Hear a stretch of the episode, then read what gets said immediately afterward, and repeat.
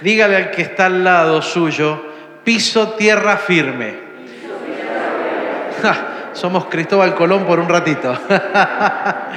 Cuando leí este texto eh, y llegué al final, en el último versículo, y decía así el salmista, piso tierra firme, me vinieron muchísimos recuerdos de la escuela secundaria, de la primaria, de los momentos que uno estudiaba, de cómo hace dos siglos y un poquito más para atrás, los hombres que se aventuraban al mar tenían un deseo profundo después de varios días de, estar allí, a la intemperie de las olas y del clima, a veces por momentos calmo, a veces por momentos muy inestable, pero aunque fuera calmo, con una conciencia clara de que, permítame decirlo de esta manera, el terreno que estaban pisando era un terreno totalmente inestable. Es un terreno que ellos no pueden controlar. Podría ser eh, la, similitud en el día de hoy con lo que es viajar en avión. Cuando uno se sube a un avión y uno se sube confiado a esa nave, este, y que sigue siendo tan seguro, ¿no? Porque menos cantidad de accidentes de aviones que de, automóviles. Eh, pero que tiene una sensación de inestabilidad en uno, porque uno no ve al que va manejando. Uno no ve al piloto, uno se sienta en esa cabina cerrada, eh, se abrocha el cinturón, siente la potencia de las turbinas, el morro del avión se pone para arriba, se empieza a elevar, y allí empieza a trabajar toda una secuencia de la aviación, los flats, etc. Uno siente el ruido del tren de aterrizaje que se subió. Al rato los flats empiezan a acomodarse para que el avión tenga toda la sustentabilidad que tiene que tener. Y de repente uno empieza a disfrutar de la belleza de las nubes, de la tierra allá abajo, hasta que empiezan las turbulencias. ¿Cuántos han viajado en avión acá? A ver. Lindo momento la turbulencia, ¿no? Algunos empiezan a encomendar a Dios enseguida. Yo siempre que voy en avión me encanta ver, este, siempre hay alguno que empieza, empiezan a persignarse, otros se empiezan a agarrar de los asientos. Eh, a veces la turbulencia dura segundos y a veces dura minutos. A veces es profunda, a veces es leve. Y uno dice, bueno, es como cuando uno va en el auto y agarra un bache, ¿no? Listo, y pasó. Pero te produce esa inestabilidad el no saber la ruta, el no estar mirando al que conduce. Porque cuando uno va de acompañante en un auto, te da cierta seguridad ver al conductor. Bueno, a veces, ¿no? Depende del conductor o la conductora. Pero en teoría te da cierta seguridad ver al conductor. La seguridad del conductor te transmite a vos una seguridad de que estás seguro o segura, que vas bien en el viaje, que te podés relajar. Eh, yo he estado en autos, en vehículos, con amigos o amigas, conocidos, conocidas, que no te dejan pegar un ojo en toda la noche o en el trayecto. Y otros que te podés sentar en el vehículo y te dormís plácidamente porque te sentís seguro. Esa seguridad te la da el que está manejando. Pero volviendo a, esta, este final del capítulo 26, si usted quiere abrir su Biblia, yo me voy a detener allí en esta mañana, en el Salmo 26. Termina diciendo el salmista, voy a usar la versión NTV, ¿no? Ahora piso tierra firme, dice el salmista allí en la nueva traducción viviente. Reina Valera va a decir, mi pie ha estado en rectitud, en las congregaciones bendeciré a Jehová. Pierde un poco el sentido en Reina Valera, pero me gustó mucho esta versión de la NTV. Ahora, dice el salmista al final de todo esto que él va a hablar y que quiero hablarte esta mañana, dice, ahora piso tierra firme y en público alabaré al Señor. Pensaba en, los hombres de mar, como empecé diciéndote esta mañana. Pensaba en los marineros que de repente enviaban a alguien a la, a la parte más alta del barco a tratar de ver allí en el mástil más alto de la embarcación, había como un canasto, ¿no? Perdón la palabra, pero así se llama, carajo se llamaba ese Cuando te mandan al carajo, en realidad te estaban mandando allá arriba, perdón que lo diga, pero es, es una palabra que en algunos lados suena medio feo, ¿no? Pero técnicamente hablando, el, ese como barrilito donde uno en las películas veía al marinero que se trepaba en el mástil casi peligrando su vida, porque a veces el barco iba de lado a lado, se subía allí con un famoso catalejo, un larga vista diríamos nosotros hoy, a observar. Y cuando no tenían el catalejo, simplemente a vista. Y allí arriba, tratando de pasar los movimientos de las olas, mirar hacia el horizonte, alrededor del barco, para tratar de descubrir algo que ellos anhelaban profundamente, tierra. Porque si bien el barco les daba seguridad frente al mar, era una situación inestable en la que estaban. Yo no sé cuántos de nosotros hemos pasado por situaciones inestables. Yo he pasado por muchas. ¿Cuántos han pasado por situaciones de inestabilidad? A ver, levanta tu mano. Sí, gracias. Que no la levantó, contame el secreto después. Eh, pero la mayoría de los seres humanos pasamos por tiempos de inestabilidad tiempos donde la, parece la zozobra, la calma, se fue, no está, hay movimientos, te produce una eh, sensación de inseguridad, como decía Pablo hace un rato, y gracias a todos los que se siguen cuidando, por favor, siga usando correctamente su barbijo. Habrá visto que volvimos a tomar la temperatura en la puerta, cada domingo le van a tomar la temperatura, cuídese, las eh, evidencias de la Omicron no son como las que veníamos viviendo, ¿eh? son más leves, parece una gripe sencilla, resfrío, moco y tos. Así que si usted tiene resfrío, moco y tos, guárdese en su casa, quédese en su casa, mírenos por internet y venga cuando se sienta mejor. ¿sí? Eh, vamos a cuidarnos, vamos a seguir cuidándonos porque hay un sistema de relajo en todo nuestro país. Ya en Chubut los casos comenzaron a subir, aquí en la ciudad ya comenzaron a subir muchísimo. Antes de ayer eran 56 casos, ayer eran más de 100. Así que cuidémonos, ¿eh? decirle que está al lado, cuídate. Y ahora decirle, cuídame.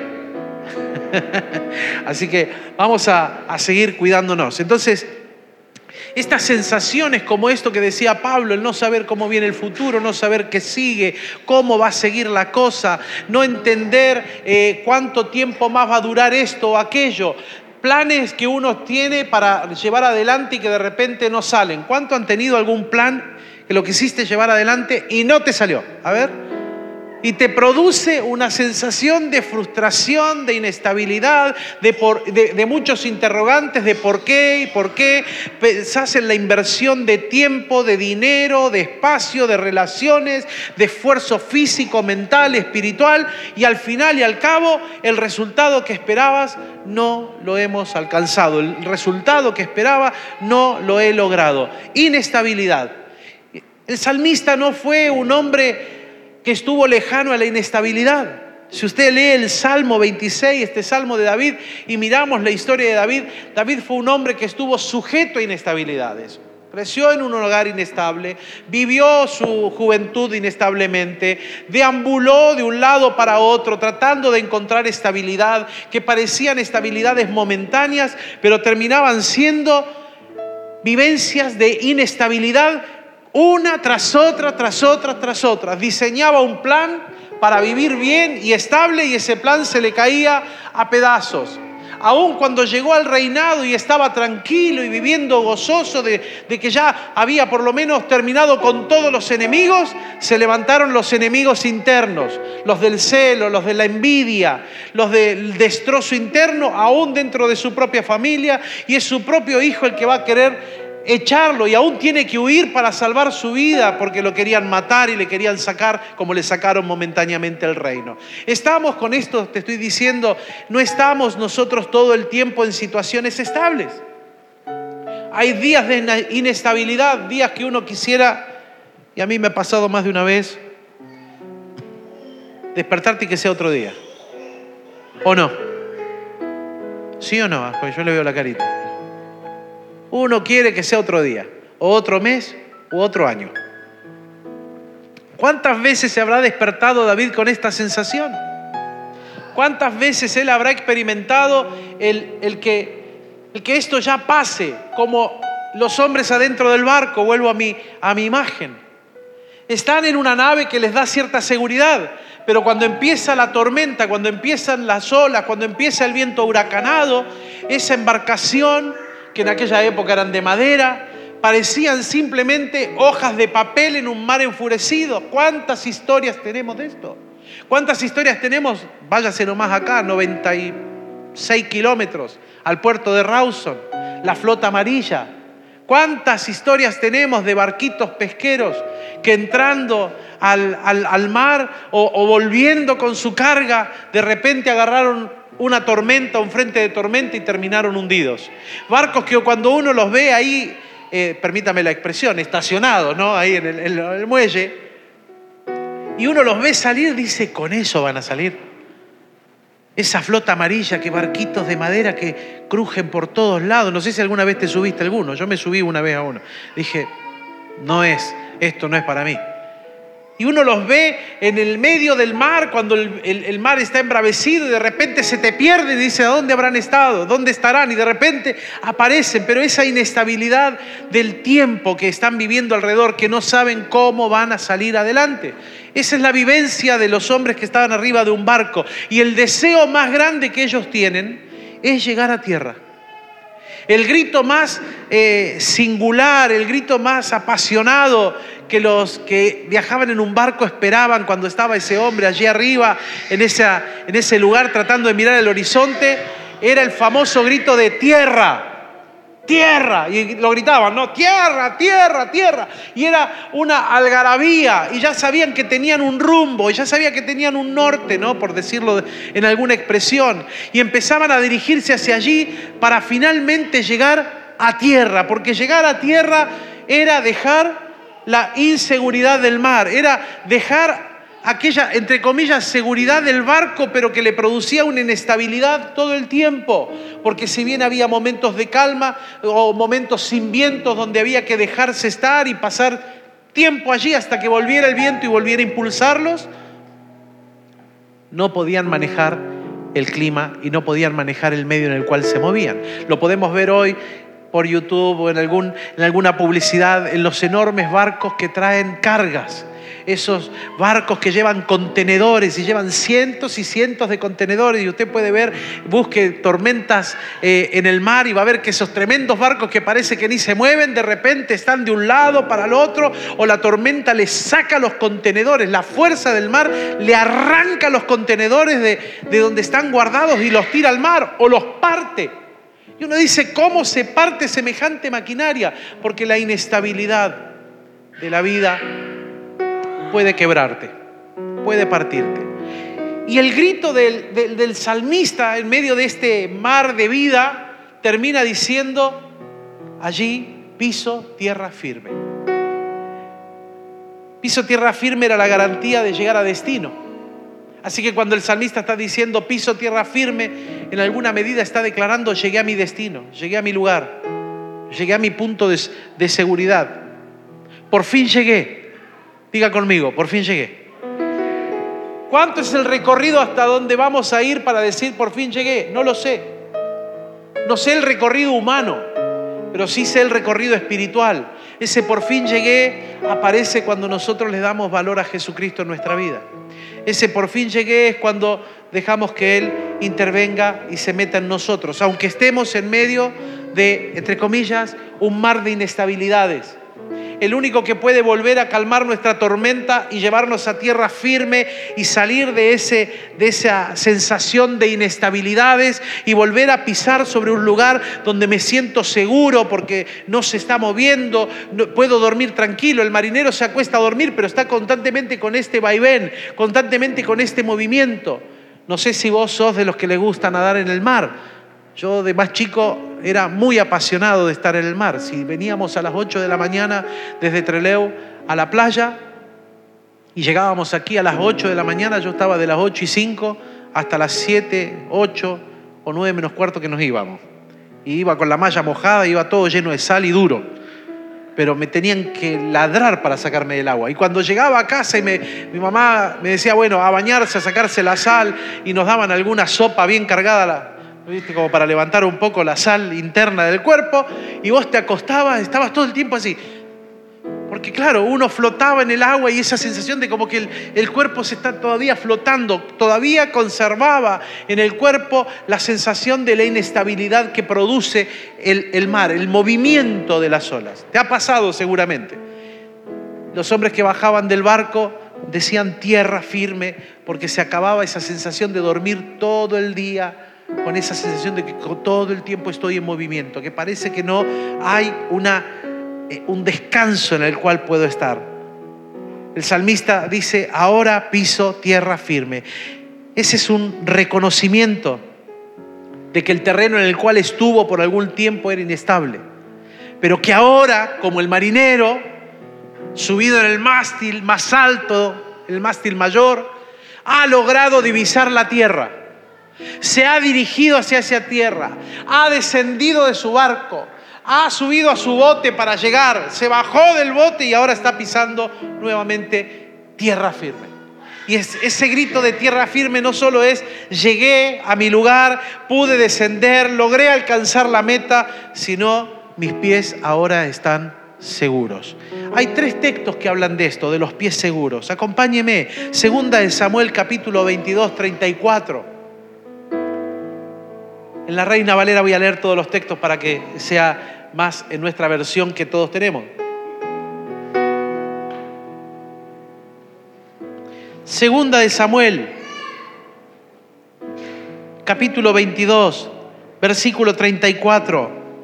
Quien hace mis pies como de siervas y me hace estar firme sobre mis alturas. Este es el cántico de liberación de David. Un cántico que él expresa luego de haber sido liberado de una guerra, de una batalla, de una pelea interna, de otra vez su vida en peligro. Y el libro de segundo de Samuel rescata esta expresión que David va a usar mucho y que luego otro profeta también va a usar. Quien hace mis pies como de siervas y me hace estar firme sobre mis alturas. Qué increíble es ver este, este animal en, su hábitat natural.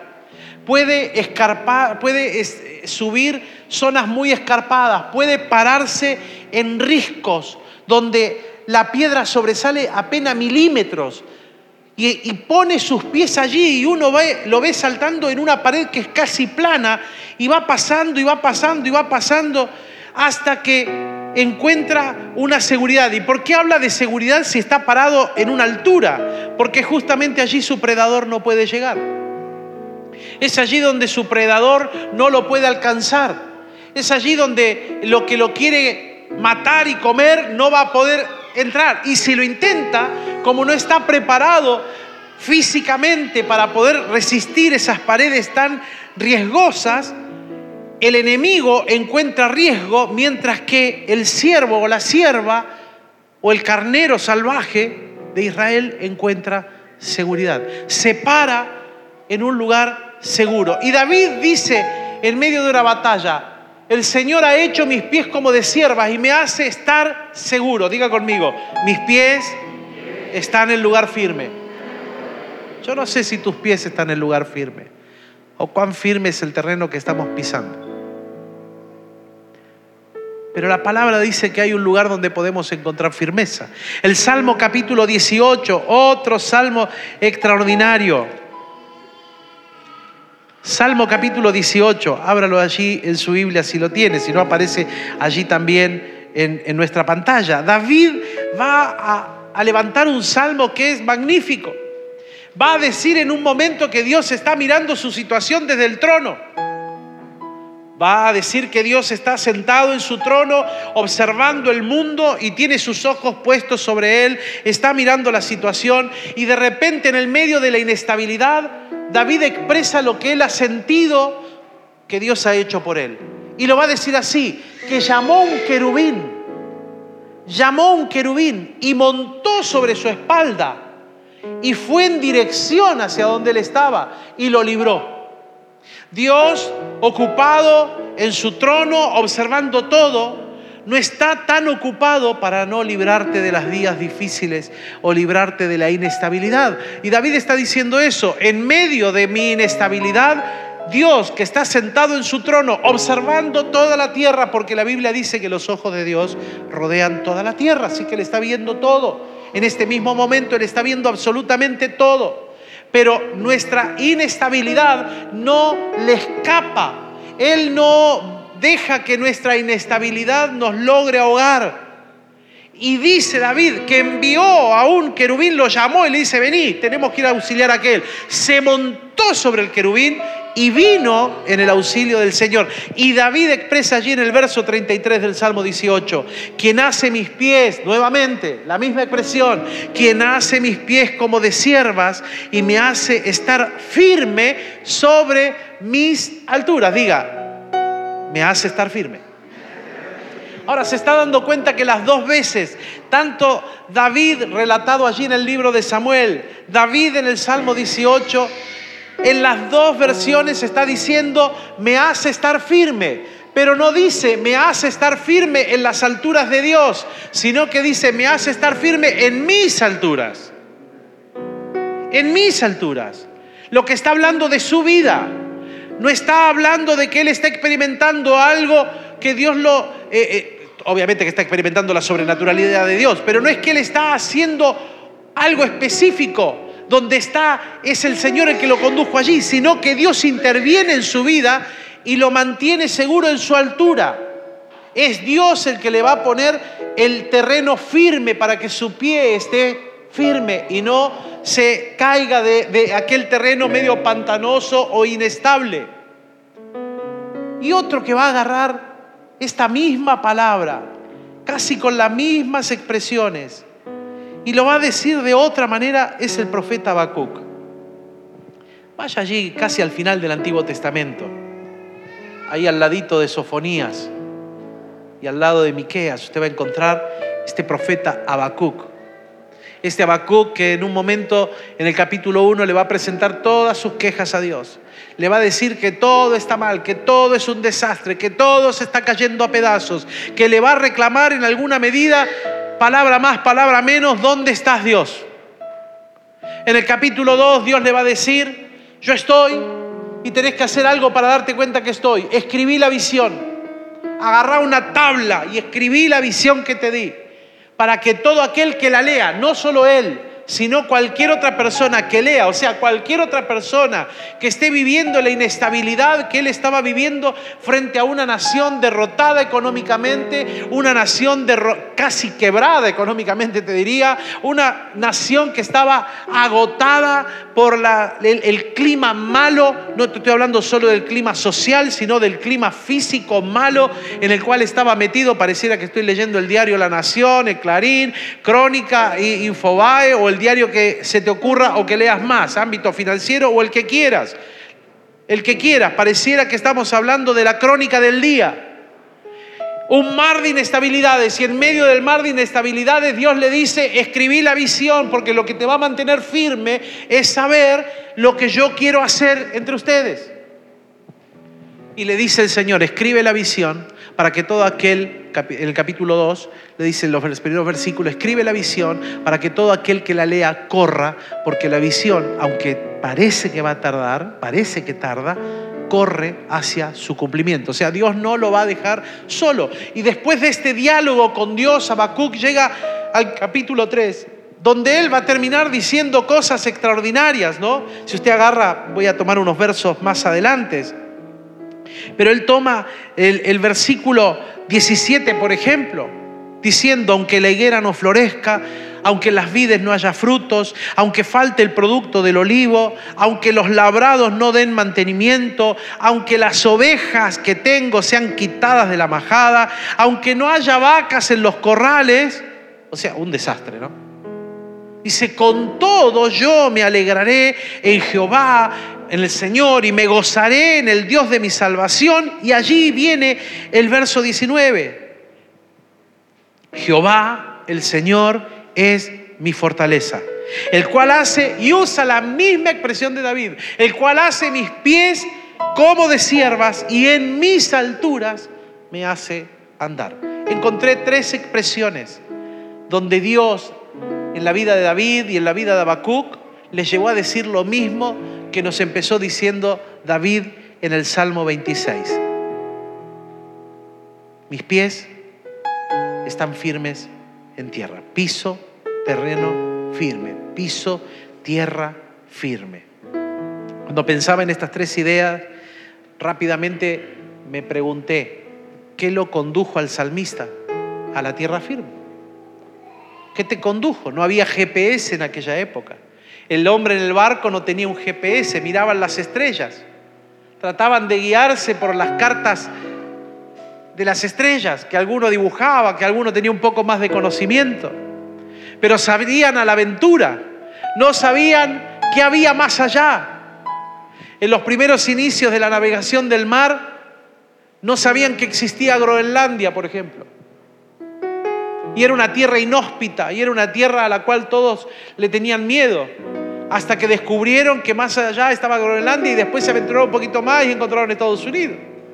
Pero hasta el principio, donde empezó todo el movimiento marítimo, toda la parte escandinava, toda la parte de Inglaterra, de lo que sería Portugal hoy, toda esa, esa parte de allí, solo viajaban recorridos cortos, no se aventuraban.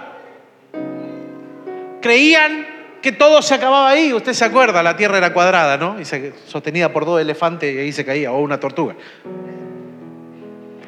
La locura, hasta que se descubrieron que no. Y cuando descubrieron esto, lo hacían a la aventura porque no tenían mucho para, para, para localizarse. Hoy vos te subís a cualquier embarcación, te subís al auto, un avión o a lo que fuere, y si tenés dudas de dónde estás, prendés tu celular, buscas el GPS, pones el Google Earth o pones el mapa o algo, lo que fuere, y te ubicas dónde estás. Te dice dónde estás. Te dice dónde vas. Hay aplicaciones para poder ver en nuestras tablets o celulares los movimientos aéreos sin que vos seas un gran conocedor. Buscas el número de vuelo y te dice dónde va. Y si está en viaje te va mostrando el recorrido. Te dice las horas que lleva en vuelo y las horas que le faltan para llegar. Si quisieras saber, hoy existen los autos, los localizadores. Bueno, ya hace un montón de tiempo. Pero si hasta vos tenés miedo de dónde está tu auto, tenés el localizador, el OnStar de Chevrolet, con su aplicación. ¿La aprendés? Yo una vez dejé el auto acá en, la, en el estacionamiento del aeropuerto. Viajaba por dos días y digo, no voy a hacer ir y venir a Alejandra, me voy con el auto, dejo el auto, pago el estacionamiento. Y por las dudas, yo cada tanto abría el OnStar y miraba el auto. Le podía cerrar las puertas, podía prender y apagar las luces, podía hacerle sonar la, la alarma. Todo de una simple aplicación que te dice dónde estás, que te da cierta seguridad. Te está tratando de dar esa estabilidad que pareciera que David y los que te he expresado esta mañana no tenían. Entonces quiero terminar esta mañana con las cinco cuestiones que David desarrolló en el Salmo 26 y que me llevan a, a, concluir por qué él dice que está en tierra firme. ¿Qué lo ha conducido a David a la tierra firme? Número uno, confiar en Dios sin vacilar. Verso 1 dice, he confiado a sí mismo en Jehová sin titubear. Confiar sin vacilar, confiar sin titubear. Diríamos nosotros confianza ciega. Confiar que lo que Dios dijo lo va a hacer. Confiar que aunque lo que estoy viviendo hoy no sea lo que Dios me ha dicho, el final, mi tierra firme será donde Dios me dijo que voy a ir. Será el lugar que Dios me dijo que me va a dar. Será la estabilidad que Dios me dijo que me va a dar. Aunque hoy esté todo movido. Aunque hoy no sepa cómo.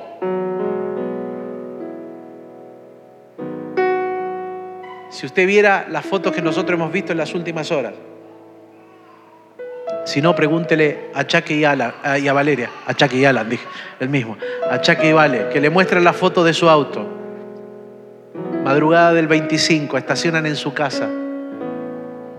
Baja Alan a Samuel, pasa por detrás del auto, se suben a la vereda y viene una mujer borracha con sus dos hijos en el auto, ¡pum! al auto. Segundos antes lo agarraba él. Pero si usted mira la foto del auto, yo le decía ayer a uno de los hermanos, a Daniel, decía, mira la foto. Parece que el auto se pegó contra, contra un poste, contra una pared. Le pegó a la mano de Dios. Porque usted mira cómo quedó el auto, el auto quedó con toda la trompa arrugada, ¿sí o no? ¿Y tu auto qué tiene? Una óptica partida, apenas. Usted, ve ese auto y dice, no, pero este auto no le pegó nada. Pasó alguien y le pegó con el pie, con una bici. La mano de Dios. Ahora usted mira la otra trompa, está arrugada y abollada. O sea, ahí Dios puso el dedito así, mira. Dijo, acá no tocas. Confiar sin vacilar. Confiar que Dios está en el recorrido del viaje. Y confiar que vamos a llegar. Diga conmigo, levante su mano al cielo. Voy a confiar que Dios está en mi recorrido. Aunque hoy se esté todo moviendo. Cerra por un momento tus ojos.